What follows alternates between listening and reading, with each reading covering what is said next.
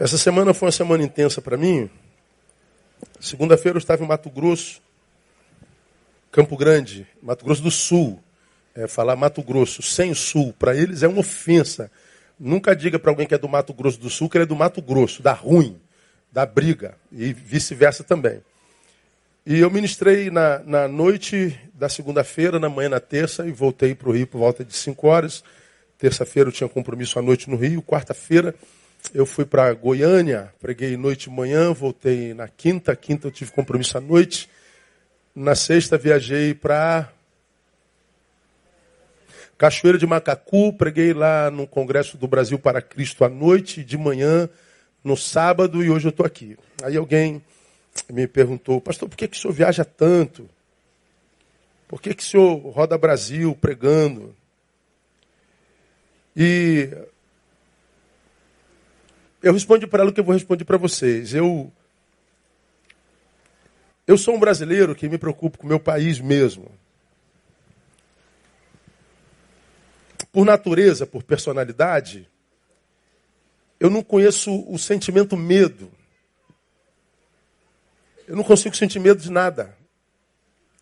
Eu não consigo sentir medo de morrer. Eu não consigo sentir medo de passar na rua escura, não tenho medo de ser assaltado, eu não tenho medo, não tenho medo de nada. Isso não é normal. Não é? Eu não tenho medo de crítica, eu não tenho medo de rejeição, eu não tenho medo de, de perder isso, aquilo, aquele, ou aquilo, eu não tenho medo de nada. Mas eu olho para o meu país e vejo medo em todo canto. Quem me leva para o meu aeroporto, sempre que eu viajo, é a Andréia. E eu vejo medo crescendo na minha esposa, eu vejo medo crescendo na minha filha, eu vejo medo crescendo nas minhas ovelhas, eu vejo medo crescendo nos meus amigos. Eu vejo medo em todo lado, medo, medo, medo, medo. Não vão passar por aqui, não, vão passar por ali. Ah, se você está na Brasil e aí tem, tem um trânsito, o ex diz assim, ó, entra à direita. Aí tu fala, pô, entrar à direita aqui, mano, onde que eu vou? O sangue de Jesus tem poder. A gente tem medo de entrar na direita, a gente tem medo de entrar na esquerda, a gente tem medo. A gente tem medo do próximo, a gente tem medo de ficar doente, a gente tem medo do futuro. Giovanni estava falando aqui do futuro. Nossos adolescentes nunca vão conhecer a longevidade, porque quando ele se apegar a uma coisa, aquela coisa já mudou. Eu falei, meu Deus, eu tenho que me adaptar de novo. Aí ele se adapta, mudou. Uma geração que não vai criar raízes, imagina, cara, assim, vai ser uma, uma folha ao vento, se desapegar da mão do Senhor. Aí eu vejo o medo dos pais em criar filhos hoje. E eu acho que tem que morrer de medo mesmo. Eu acho que eu, eu teria medo se eu tivesse filho pequenininho hoje. Eu tenho medo com minhas filhas, cara. Sim. Foi para a rua conhecer um, um, um, menino. Meu Deus, quem é, cara? Que tipo de sujeito é? Quem vai namorar minha filha? É, é de Deus, é vagabundo. Quem é? O que, que é? Jesus amado. Medo, medo, medo, medo, medo, medo. A gente só vê a situação piorar. A gente vê os discursos dos políticos, tal, aquela toda, nós vimos o que nós passamos como, como nação pelo, pelo, pelo, pelas eleições desse ano. Aí nós vemos o Bolsonaro aparecer como o Messias, salvador da pátria. E, e eu falei, essa idolatria é, é, idolatria, idolatria nunca é bom. O, o político que a gente idolatra em janeiro, no final, em dezembro, a gente já está batendo na cabeça dele.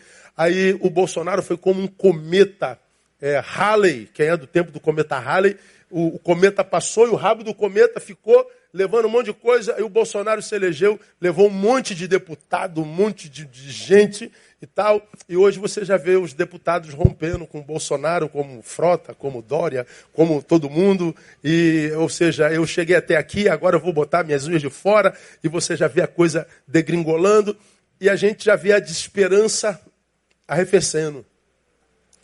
Alguns continuando a bater o martelo, como quem diz, não, eu vou continuar crendo, porque eu não posso ter me enganado, eu não, eu não admito ter me enganado. Bom, quem põe esperança no homem vai se frustrar sempre. Tem jeito. Eu continuo e vou, acredito eu, morrer nisso. Eu não estou falando que eu não sou é, suscetível a mudanças, pelo contrário, não tenho dificuldade de mudar nenhuma. Mas quando o assunto é palavra, a, gente vai a 2 Crônica 7,14, a gente não vai ler isso lá. O que eu tenho citado aqui, palavra de Deus, se o meu povo, que se chama pelo meu nome, se humilhar e orar e buscar a minha face, e se arrepender dos seus maus caminhos. Então ele fala de um povo que está andando em mau caminho. Ele está dizendo: continua sendo meu. É meu povo. Eu não abro mão do meu povo porque o meu povo se desviou. Continua sendo meu. Mas eu espero que um dia o meu povo que está andando em mau caminho se humilhe. Que o meu povo volte a orar. Você já aprendeu aqui que oração é o que transforma o nosso encontro com Jesus em relacionamento. Nós o conhecemos porque ele falou conosco pela palavra. A fé vem pelo ouvir a palavra. Então, quando ele fala conosco pela palavra, essa palavra gera fé em nós, então nós nos encontramos com ele. Porque ele falou conosco. Esse encontro vira relacionamento quando nós falamos com ele oração. Se ele fala comigo, eu não falo com ele, não há, não há diálogo. Se não há diálogo, não tem relacionamento. Então, grande parte de gente do povo de Deus se encontrou com Jesus de fato de verdade, mas não desenvolveu um relacionamento com ele. Continua um estranho para ele, Deus um estranho para si. A oração é o que transforma o encontro em relacionamento. Então, Deus está dizendo: o meu povo se desviou, continua sendo meu, não abro mão dele por causa disso. Mas eu espero que um dia meu povo se humilhe, eu espero que um dia meu povo volte ao relacionamento comigo, eu espero que o meu povo um dia volte a buscar a minha face. Eu espero que o meu povo se arrependa do seu mau caminho.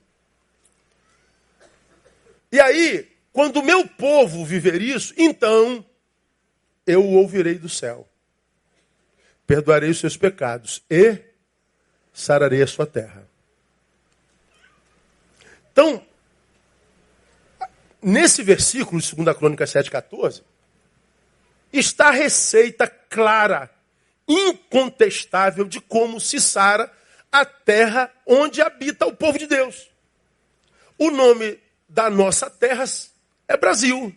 O nome da nossa terra é Estado do Rio de Janeiro. O nome da nossa terra é Cidade do Rio de Janeiro. O nome da nossa terra é Realengo, é Sulacap, é Malé. E a nossa terra está doente ou não está? Está. Tanto é que o medo graça entre nós. O próximo, a quem deveríamos amar como a nós mesmos, a gente não consegue amar nem como ele mesmo. A gente ama mais o nosso cachorrinho do que o próximo. Agora, por que, que a gente não ama? Porque nós, o povo, nos corrompemos.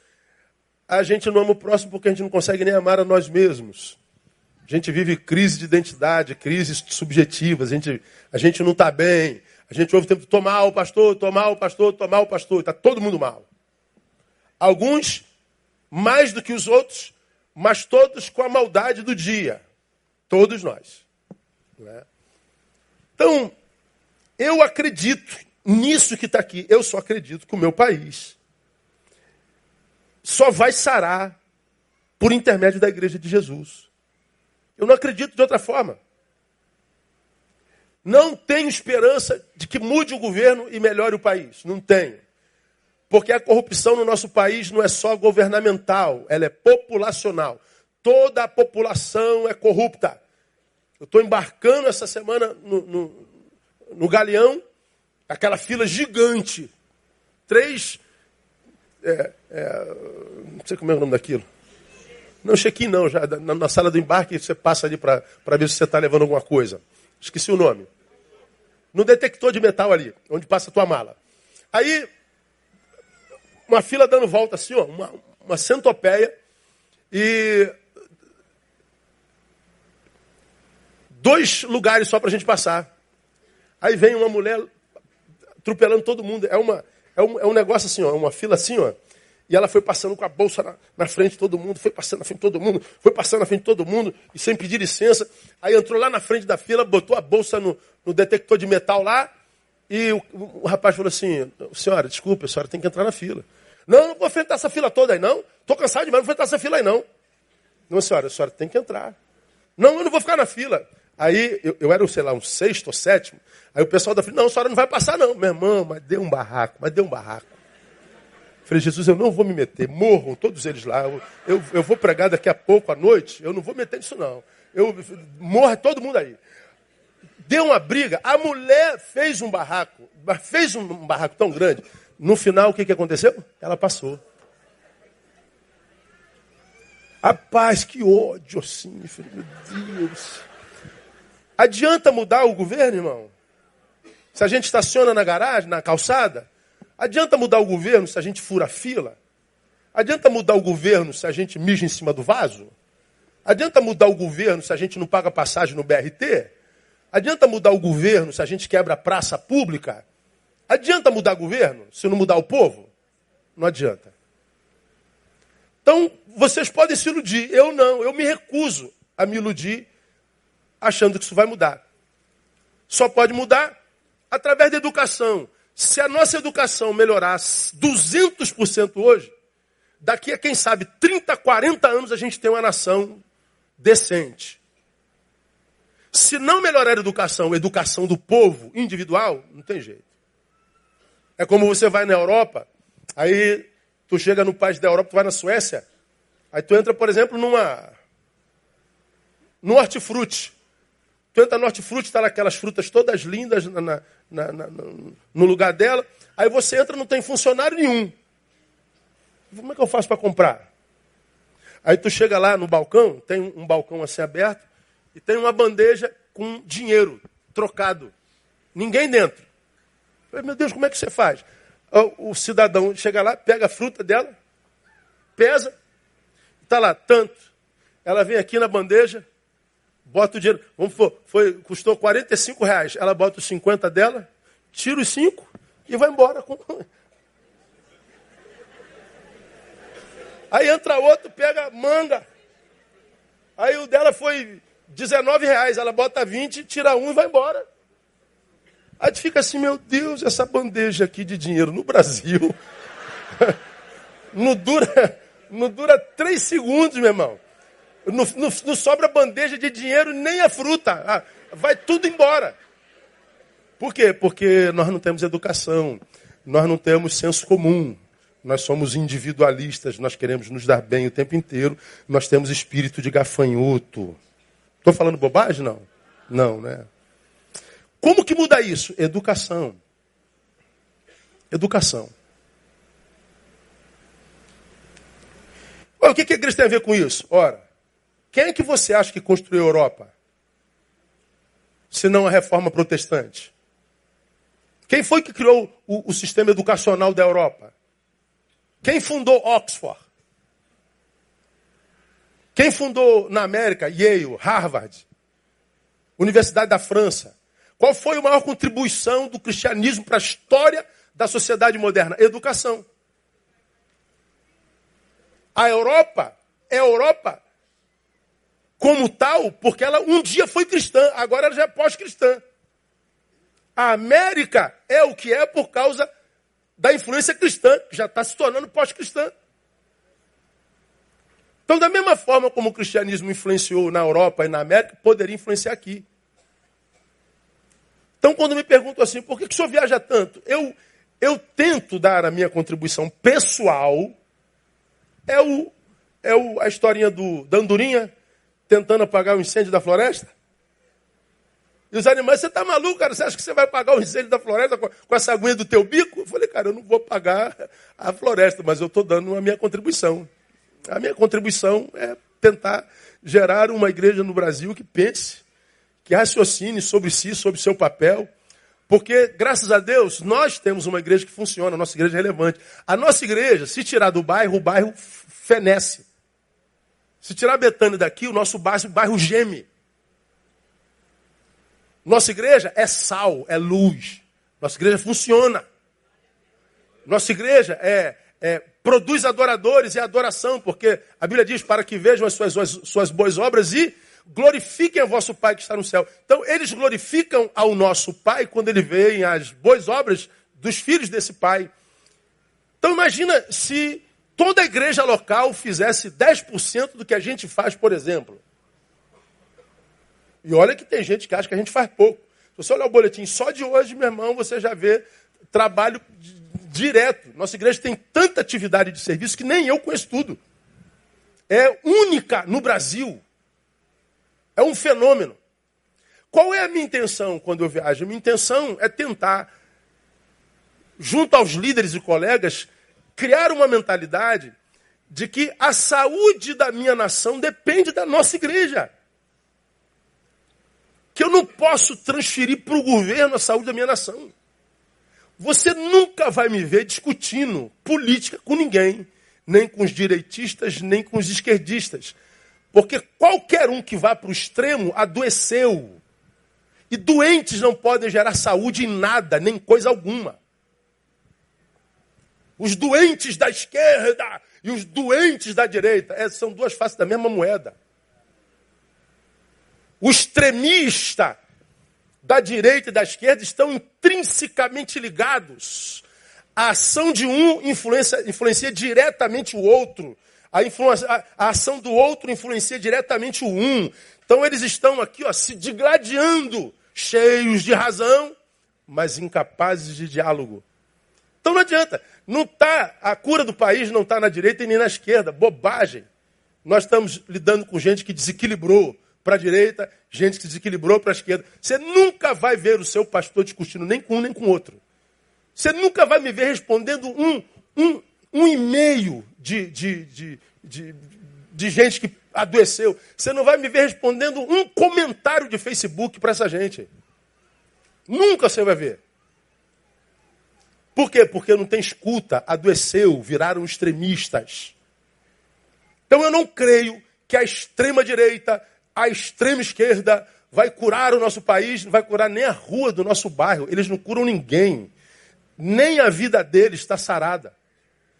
Os da direita e os da esquerda sabem tudo, mas não conseguem transformar a sua própria vida em algo significante. Tira o labor direitista ou esquerdistas, o que sobra é angústia. Tem nem vida para viver. Então, nunca que você vai me ver, eu estou envelhecendo, tenho 53 anos, ano que vem eu completo 30 anos de ministério. Você nunca me viu nesse negócio, nem vai ver. Porque eu continuo acreditando que a cura do meu país está na mão da igreja. Ah, pastor, isso é uma utopia. É uma utopia bíblica. Pelo menos a minha utopia é bíblica. Eu creio nesse negócio. Agora, por que, que a igreja não cura o país? Porque a igreja está doente, ué. Se o meu povo tan, tan, tan, tan, tan, tan, então eu tan, tan, tan, tan, tan. E o resultado disso é a terra sarada. Bom, como eu já falei aqui, ou Deus mentiu, ou nós não somos como nós deveríamos ser. Bom, claro que Deus não mentiu, nós é que estamos doentes mesmos. Por que, que eu viajo? Eu viajo tentando gerar cura. E eu vejo acontecendo no país inteiro. Sei da minha relevância na minha geração. Eu sei que eu posso morrer hoje, vão falar de mim por muito tempo. Vão lembrar de mim por algumas décadas. Tem tentado dar minha contribuição com mandurinha. Tentando ver igrejas locais, tentando abençoar pelo menos a rua onde ela está presente. Não precisa alcançar a Índia, não precisa alcançar o Haiti, não precisa alcançar o sertão, não precisa. Não, aqui, abençoa aqui os vizinhos, tá bom. Tu imagina 61 milhões de evangélicos. Cada um abençoando um, irmão. Tu imagina cada um dos 61 milhões de evangélicos ganhando um para Cristo por ano. Quanto nós teríamos no ano seguinte? 122 milhões, não é? E se dos 122 milhões cada um ganhasse um, no ano seguinte, 244. Pronto, ganhamos o Brasil todinho em dois anos. Mas por que, que não acontece? Porque o povo de Deus é de Deus, mas o povo se perdeu e o povo não se arrepende. Por que, que eu viajo? Eu viajo porque a nossa igreja está pronta. Então eu queria explicar para você nessa manhã. Seu pastor não gosta de viajar. Eu não gosto de viajar. Eu não gosto de mala, eu não gosto de avião. Eu não gosto de gente, aliás. Brincadeira. Ou não, sei lá. É. Eu gosto de ficar em casa. Eu gosto de solitude. Eu guardo do meu quarto, eu guardo do meu gabinete. Só que eu abro mão do meu gosto, em nome da missão. Eu não faço o que eu gosto, eu faço o que eu nasci para fazer. Quando eu olho para a minha igreja, funciona tudo. Eu não preciso estar lá todo dia. Então eu posso compartilhar o que Deus me deu, que fez essa igreja, com outros. Eu posso ouvir pastores, eu posso treinar pastores, eu posso compartilhar a experiência com pastores. Eu estou vendo pastores compartilhando o que recebe aqui com outras igrejas.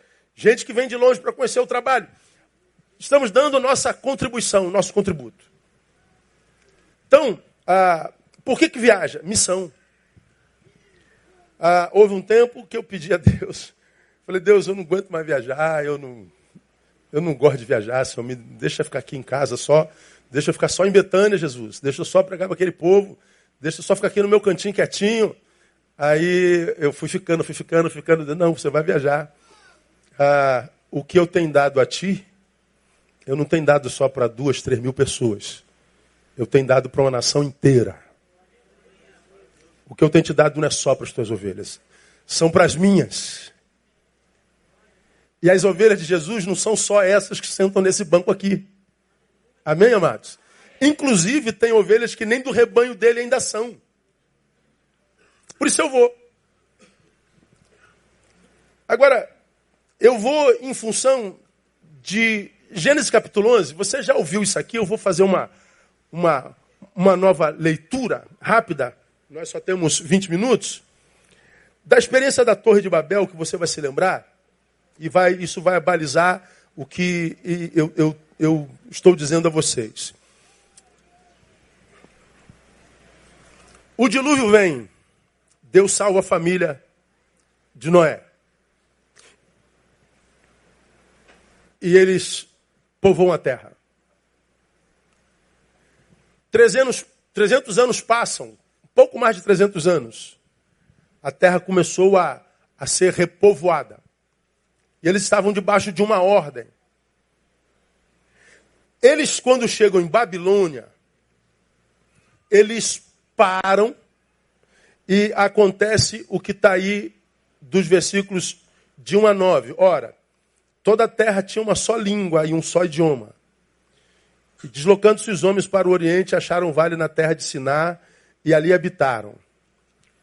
Disseram uns aos outros: Eia, pois, façamos tijolos, queimemo-los bem. Os tijolos lhes serviram de pedras e o betume de argamassa. Disseram mais: Eia, edifiquemos para nós uma cidade, uma torre, cujo cume toque no céu, e façamos-nos um nome, para que não sejamos o que? Leia para mim espalhados sobre a face de toda a terra. Então desceu o Senhor para ver a cidade e a torre que os filhos dos homens edificavam, e disse: Eis que o povo é um, e todos têm uma só língua. E isto é o que começam a fazer. Agora não haverá restrição para tudo que eles intentarem fazer. Aí diz Deus: Eia, desçamos e confundamos ali a língua, a sua linguagem, para que não entenda um a língua do outro. E assim o Senhor os espalhou dali sobre a face de toda a terra e cessaram de edificar a cidade. Por isso se chamou o seu nome Babel, porquanto ali confundiu o Senhor a língua de toda a terra e dali o Senhor os espalhou sobre a face de toda a terra. Esse episódio é muito interessante. Raciocine comigo. O povo para numa terra e diz assim: gente, tive uma boa ideia. Vamos construir uma torre, mas uma torre bem alta, mas tão alta, tão alta, que ela toque no céu. Na cabeça deles, esse céu azul que a gente conhece, dava para tocar. Lembra? Eles não tinham tecnologia e conhecimento da gente. Então eles achavam, tá vendo esse negócio? Vamos fazer uma torre que vai até o negócio azul. E para que você quer fazer uma torre tão alta como essa? Para que nós não nos espalhemos e não nos percamos uns dos outros. Porque caso você, explorando a terra, se perca, você olhe para a torre e volte e a gente fique aqui juntinho. A proposta de Babel é comunhão, é ou não é? É comunhão. Agora, comunhão não é o ministério do Espírito Santo? Não é o que o Espírito Santo deseja promover na igreja, sim ou não? Então a proposta de Babel deveria ser uma proposta que alegraria o coração de Deus, sim ou não? Mas não, não alegrou. Alegrou não? Não.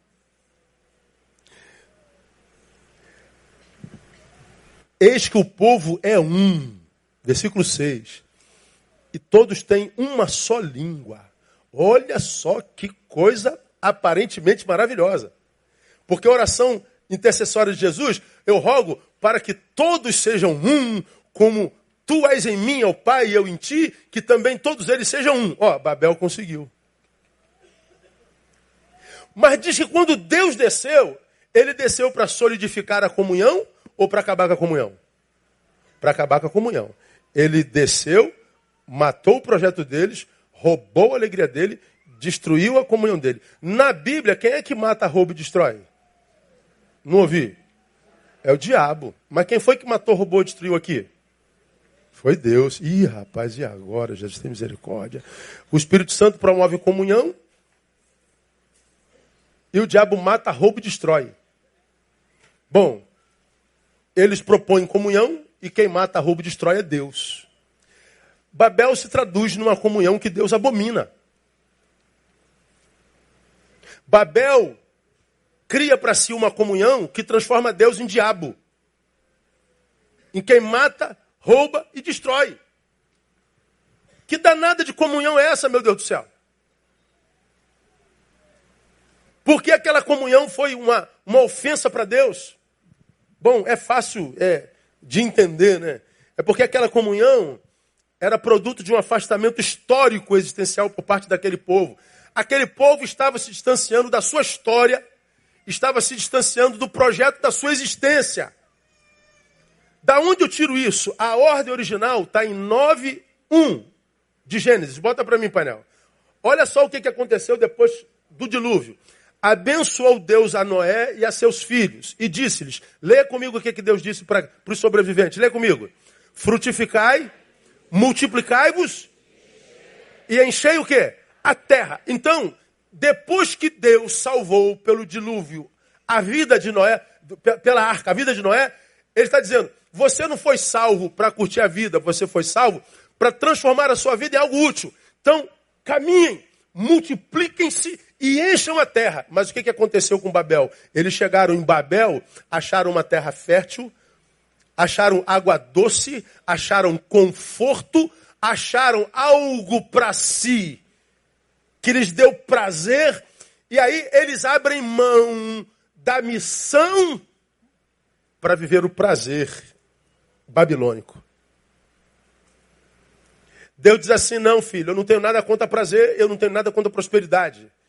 Só que essa prosperidade e esse prazer não é minha vontade para agora. Essa comunhão eu rejeito. Eles mudaram o foco da própria existência, deixaram de olhar para a história, para a missão, a fim de pensar em si mesmos.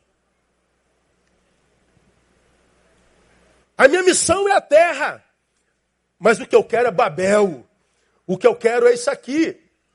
Ora, é exatamente o que acontece hoje. Nós nos transformamos. O povo de Deus que se desviou, que ele fala em 2 Crônicas 7, é um povo que é, desviou-se por quê? A visão dele não é mais o mundo, não é mais a cidade, não é mais o, não crente, não é mais é, a, a terra. A, a, a missão do povo desviado é conforto. Quero ficar aqui no meu cantinho, no meu banquinho, no meu rasinho quente, ouvindo o meu pastorzinho, que meu pastorzinho prega bem, a, a pastorinha canta bem, e tem um louvinho bacana, tal, e de modo que tal, a gente está aqui, ok, e a gente está aqui, é maravilhoso. Tanto é, irmão, que com a lua dessa aí, qualquer um de nós podia estar na praia. Mesmo que não entrasse naquela água gelada, dava para tomar água de coco, não dava, irmão? Mas você levantou de manhã cedo e falou, vou para a igreja louvar o Senhor, porque eu sei que Deus tem algo tremendo para falar comigo hoje. Você abre mão para comunhão. Isso é maravilhoso, é bom que a gente esteja junto. Desde que esse ajuntamento não roube de nós a capacidade de continuar olhando para além. Para além. Então eu, como pastor da igreja, claro, eu quero alimentá-los como ovelha. Tanto que eu estou aqui em todos os cultos, raríssimas exceções. Mas tem esse dia de semana que eu estou em três, quatro, cinco estados. Rodando, trabalhando, tentando alcançar a terra com um pouquinho que Deus me deu. E eu fico feliz porque, mesmo depois de 27 anos no mesmo lugar, a igreja funciona sem mim. É claro que quando você chega aqui no dia de culto, aí você olha assim, pastor, eu não está aí. Dá ruim aí, não dá? Fala a verdade. Fala a verdade, irmão, que você não fica assim meio. Pô, não, pastor Neuco tá não?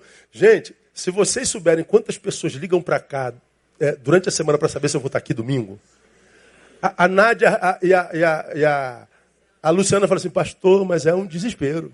Pastor Neuco vai estar aí, pastor vai estar aí, pastor vai estar aí. Aí, não, pastor Neuco não vai estar, então eu outro dia. Ok, eu entendo.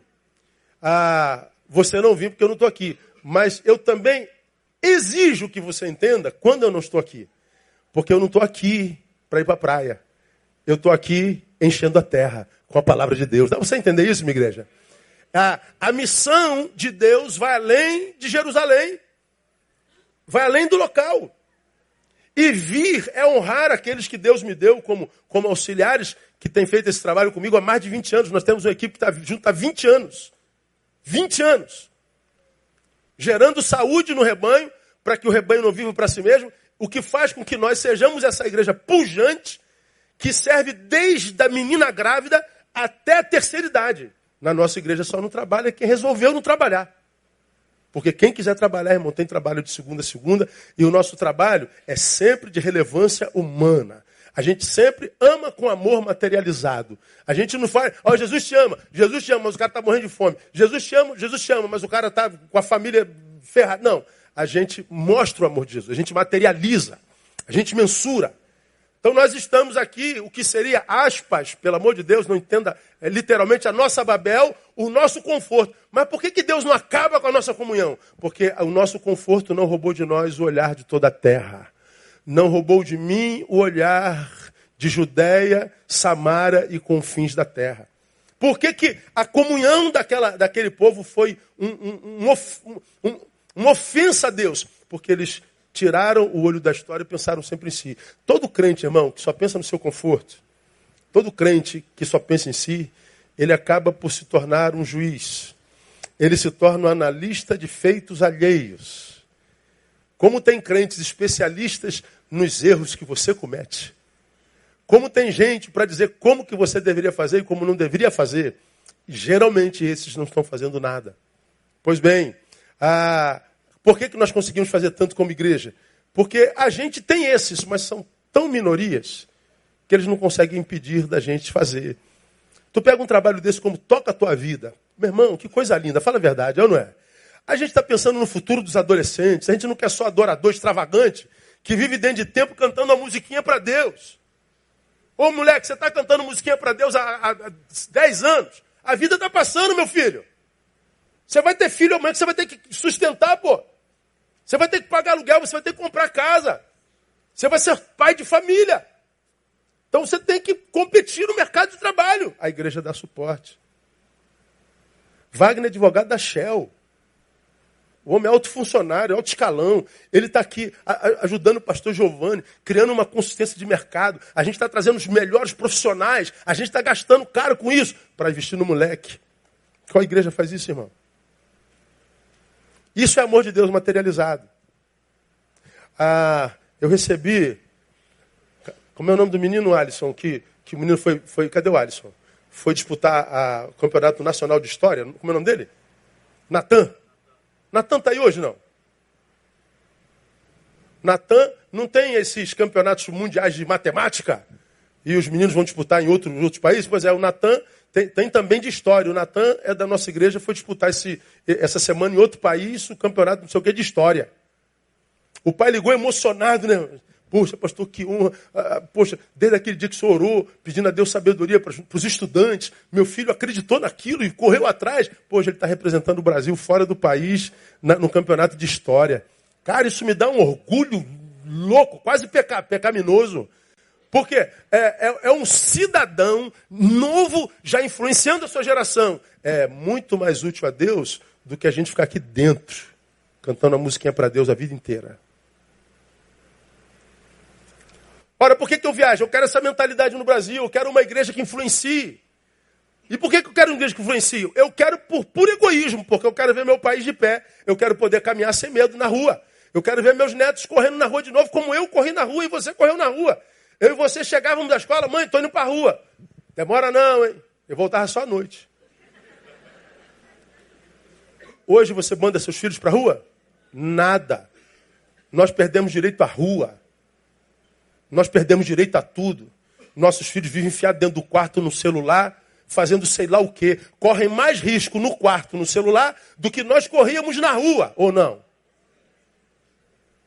Então por que, que o senhor viaja, pastor? Porque eu sonho com meu neto, pô. Sonho com a minha neta, sonho com o meu bisneto. E eu acredito que o Brasil pode ser curado. Mas só se for por mim e por você. Não, não, não acredito no político. Eu não acredito no, na, na, bondade dele, nessa paixão, né, nessa, né, nessa é, paixão pela nação. Ah, eu sararei a sua terra. Então, Pai, nós queremos dizer nessa manhã, nós cremos na sua palavra.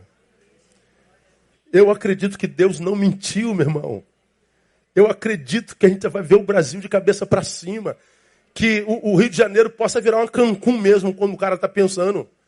Vamos transformar é, é, é, Angra dos Reis numa Cancún. Bom, beleza, de Cancún a gente tem, a gente não tem estrutura, né? A gente não tem gente educada para manutenir a estrutura que porventura for construída.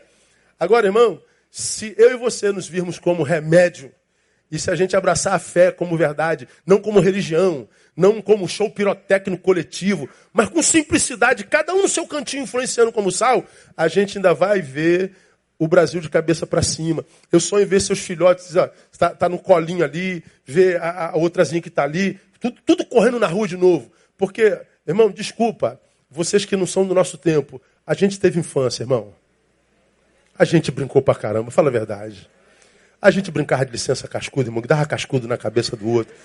A gente, a, a, quando a gente tinha litígio na escola, a gente ia lá, vou te pegar lá fora, saia na mão lá fora.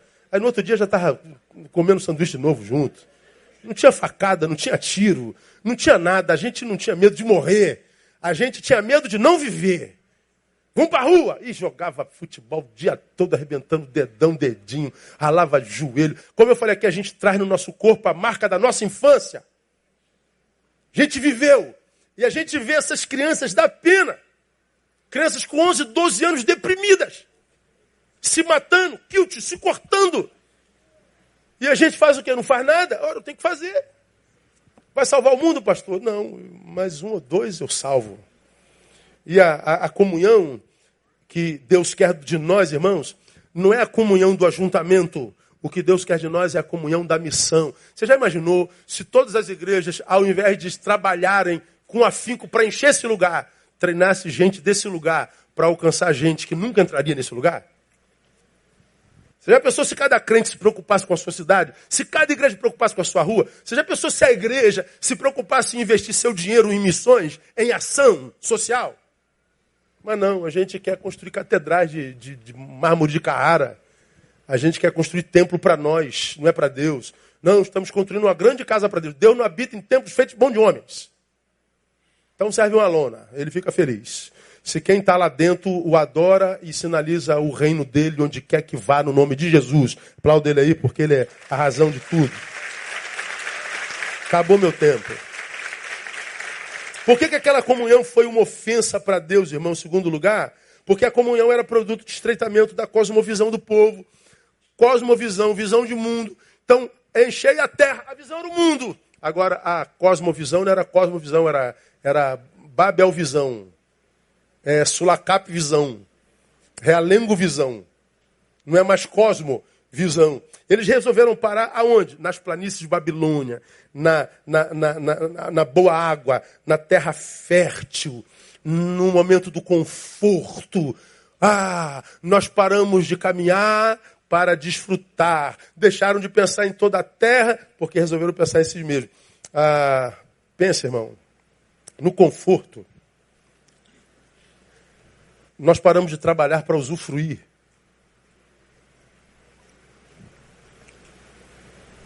Então nós temos que rever a ideia de que a bênção de Deus sempre traz conforto.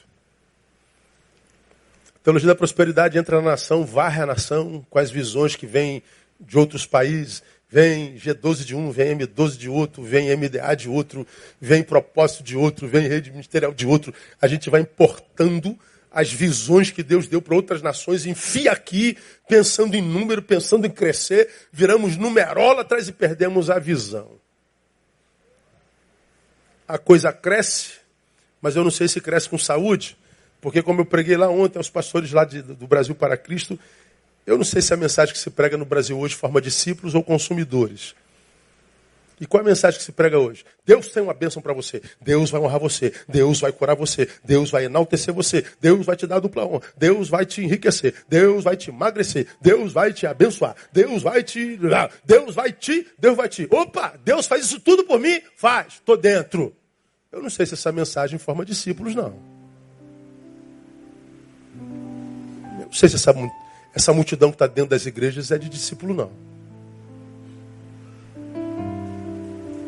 discípulo não chega para tirar de Deus, chega para aprender dele. E quem aprende de Deus, compartilha o seu saber.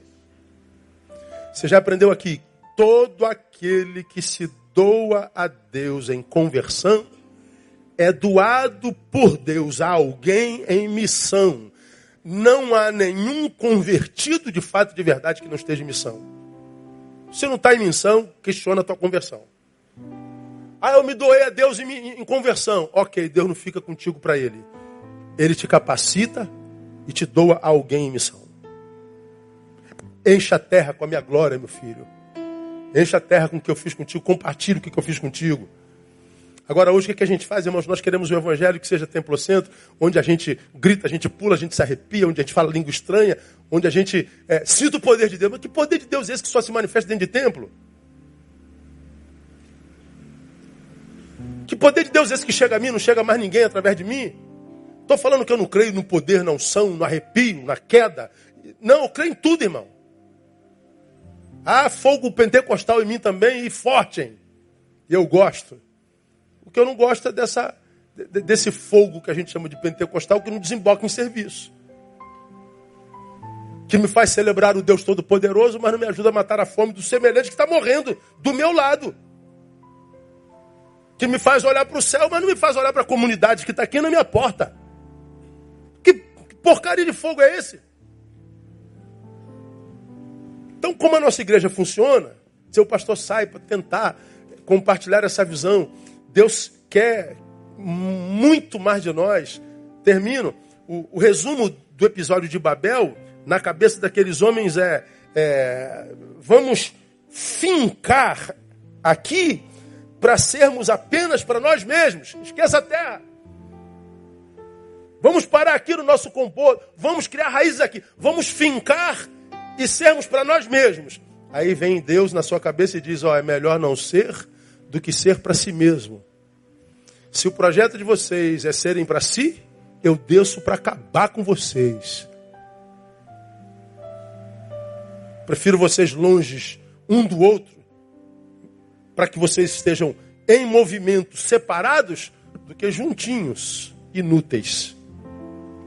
É melhor não ser do que ser para si.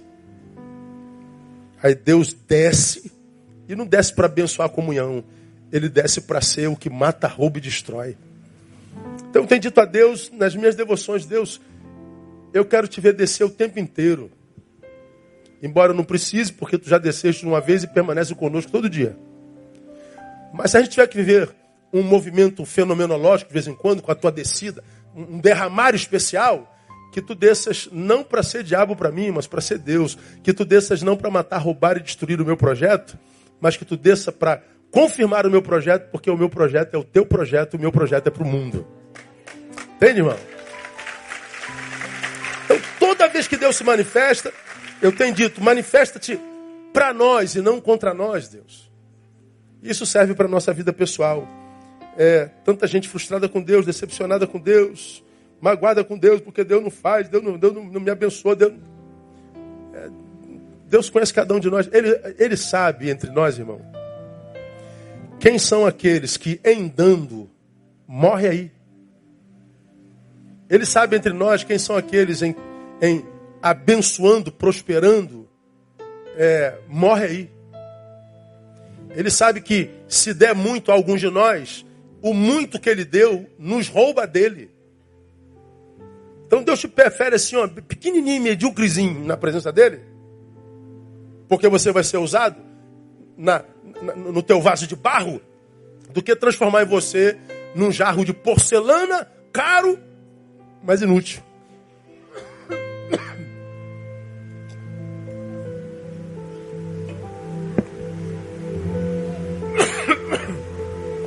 a voz.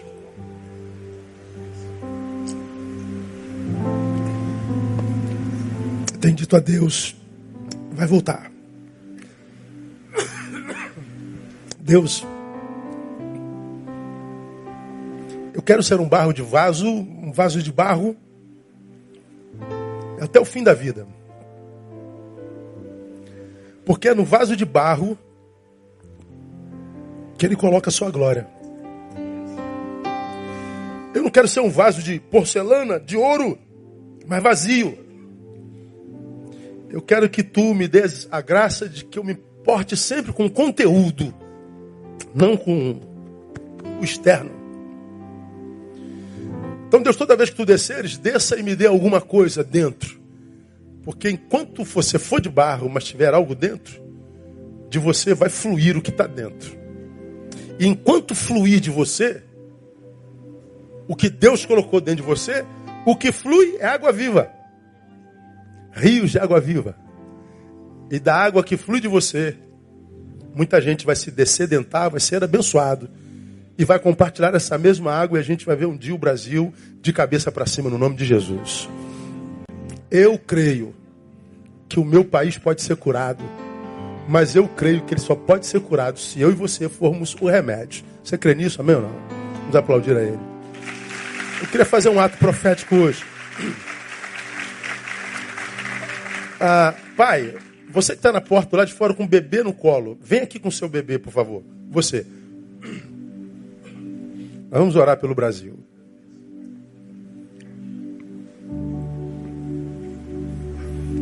Passei do horário um pouquinho, irmão, me perdoe aí, mas é, é Deus no negócio, tá? Como é o nome do seu filho, pai? Miguel. Anjo Miguel, ô oh, Jesus amado, aleluia. Quantos anos? Oito meses. Eu quero profetizar, irmão, que esse menino tiver com 15 anos, 12 anos, ele vai poder voltar a correr na rua do Rio de Janeiro. Quero profetizar que esse moleque, ele vai poder viver a infância dele, quem sabe como o pai viveu. Solta pipa na rua, né, pai? Jogar bola na rua, jogar bola de gude na rua. Fazer ar livre na rua. Oh, glória. Aê. Pode falar, mano. Pode pregar. Aproveita que eu estou profetizando hoje. Recebe. É.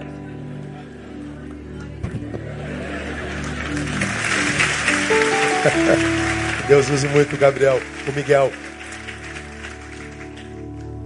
Eu quero incentivá-los a orar pela sua cidade. A gente não pode se conformar, irmãos, em viver desse jeito com medo. A gente não pode se conformar em, estando vivo, não poder viver a vida plenamente. A gente não pode, por causa do medo de morrer, deixar de viver. Não tem lógica isso. A gente está deixando de viver por medo de morrer. Então vamos orar pelo Brasil, vamos profetizar que quando esse menino tiver pré-adolescente, Miguel, você vai encontrar uma cidade sarada, um país sarado, porque o Senhor vai sarar a sua igreja e nós vamos dar a nossa contribuição para a saúde da nossa igreja, para a igreja brasileira. Vamos ficar em pé, vamos orar ao Senhor. Pastor Alisson, vem cá, você vai orar. Pega na mão do irmão que está do seu lado. Nós vamos orar pela igreja brasileira, para que Deus levante uma igreja brasileira capaz de curar a nossa nação eu oro pelo meu presidente Bolsonaro, eu quero que Deus o use, eu quero que Deus faça um instrumento, mas eu não creio que esteja na mão dele a cura dessa nação. Eu não sei quem vai ser o presidente de 2022, não sei quem vai ser, também não está na mão dele. O Senhor está dizendo: Eu sararei, eu. Minha igreja, eu sararei, e o remédio é você. Que nós possamos, irmãos, parar de mimimi, pedindo a Deus conforto, pedindo a Deus que faça o que a gente quer. Vamos pedir para que Deus nos use, para que Deus não nos faça confortáveis, Deus nos faça úteis. Vamos orar, profetiza, pastor. Igreja do Senhor, estende o teu pensamento, o teu coração agora na direção desse altar, onde o servo do Senhor se coloca hoje, ó Pai, como um ato profético, profetizando não somente sobre uma vida, mas sobre uma nação. Senhor, no nome de Jesus, nós queremos agora nos colocar diante de Ti, pelo novo e vivo caminho que é o sangue do Cordeiro, que nos dá autonomia, ó Pai, de chegar diante de Ti e te clamar, ó Pai, por algo legítimo, por algo relevante. Nós queremos orar pela nossa nação, pela geração que o Senhor já está preparando, ó Pai, para esse país. Nós queremos, ó Pai, como um símbolo profético, como igreja, estender o nosso pensamento, nosso coração na direção do Miguel, ó Pai, que é o símbolo de tudo aquilo que o Senhor já está preparando para uma geração de bebês, de crianças, de jovens que estão aqui hoje. Nós queremos profetizar como igreja, mas antes de profetizar, nós queremos te pedir, Senhor, que tu nos retire, que tu nos impulsione desse status quo, muitas vezes que nos aprisiona, ó oh, Pai, através do medo, medo de romper, medo de crer no amanhã, que o Senhor possa agora falar aos nossos ouvidos, como o Senhor disse a Pedro: vai adiante, porque eu já estou preparando o seu futuro, tu estás diante de nós e nós cremos nisso, mesmo que a realidade do nosso tempo nos convide a acreditar